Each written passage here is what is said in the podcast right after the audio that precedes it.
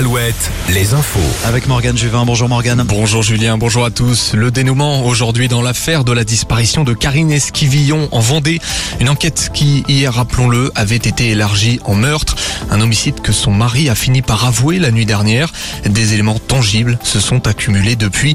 Michel Pial a été mis en examen aujourd'hui après deux mois et demi de mensonges de Bars. Oui, jusqu'au bout, Michel Pial aura menti dans cette affaire, y compris à ses enfants et peut-être même à lui-même, allant jusqu'à lancer un appel à sa femme sur Facebook la semaine dernière. À la suite de ses aveux, le corps de Karine Esquivillon a donc été découvert la nuit dernière dans le bois du Gordeau, non loin de Chaland, à une quinzaine de minutes euh, en voiture du domicile familial.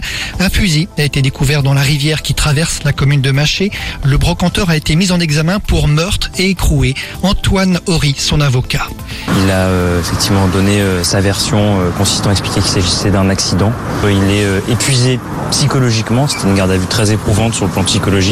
Il est épuisé physiquement également, mais il est soulagé d'avoir pu euh, donner sa version des faits euh, et d'avoir pu euh, livrer ce qu'il avait sur la conscience. Voilà, soulagé certes, mais peut-être toujours dans le mensonge. Michel Pial affirme qu'il s'agit d'un accident.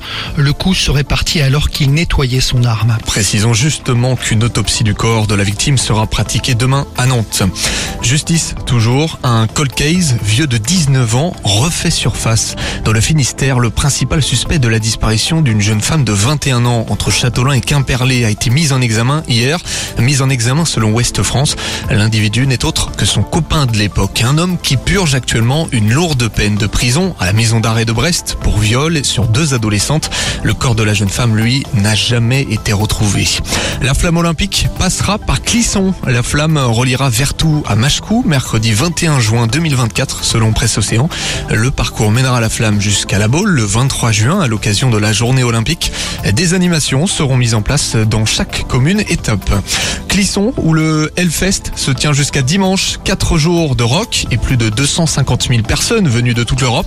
Ce soir, les festivaliers attendent des Leppard, des Machine Gun Kelly. Ce sera Pantera demain. Nouvelle victoire des Bleus à l'Euro féminin de basket. Les tricolores ont battu la Grande-Bretagne de 6 points tout à l'heure en Slovénie. Les Bleus joueront dimanche leur dernier match de poule justement contre les Slovènes.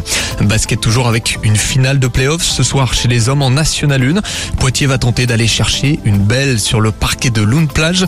Le PB 86 qui vise le titre mais qui est déjà assuré de jouer en Pro B la saison prochaine. Et puis on a évoqué l'Euro de basket. Eh bien, en football, ça joue ce soir les qualifications au prochain Euro, un championnat d'Europe qui se jouera en juin 2024 en Allemagne. Les joueurs de Didier Deschamps affrontent Gibraltar ce soir à 20h45. Rappelons que les Bleus ont remporté leurs deux premiers matchs. Météo.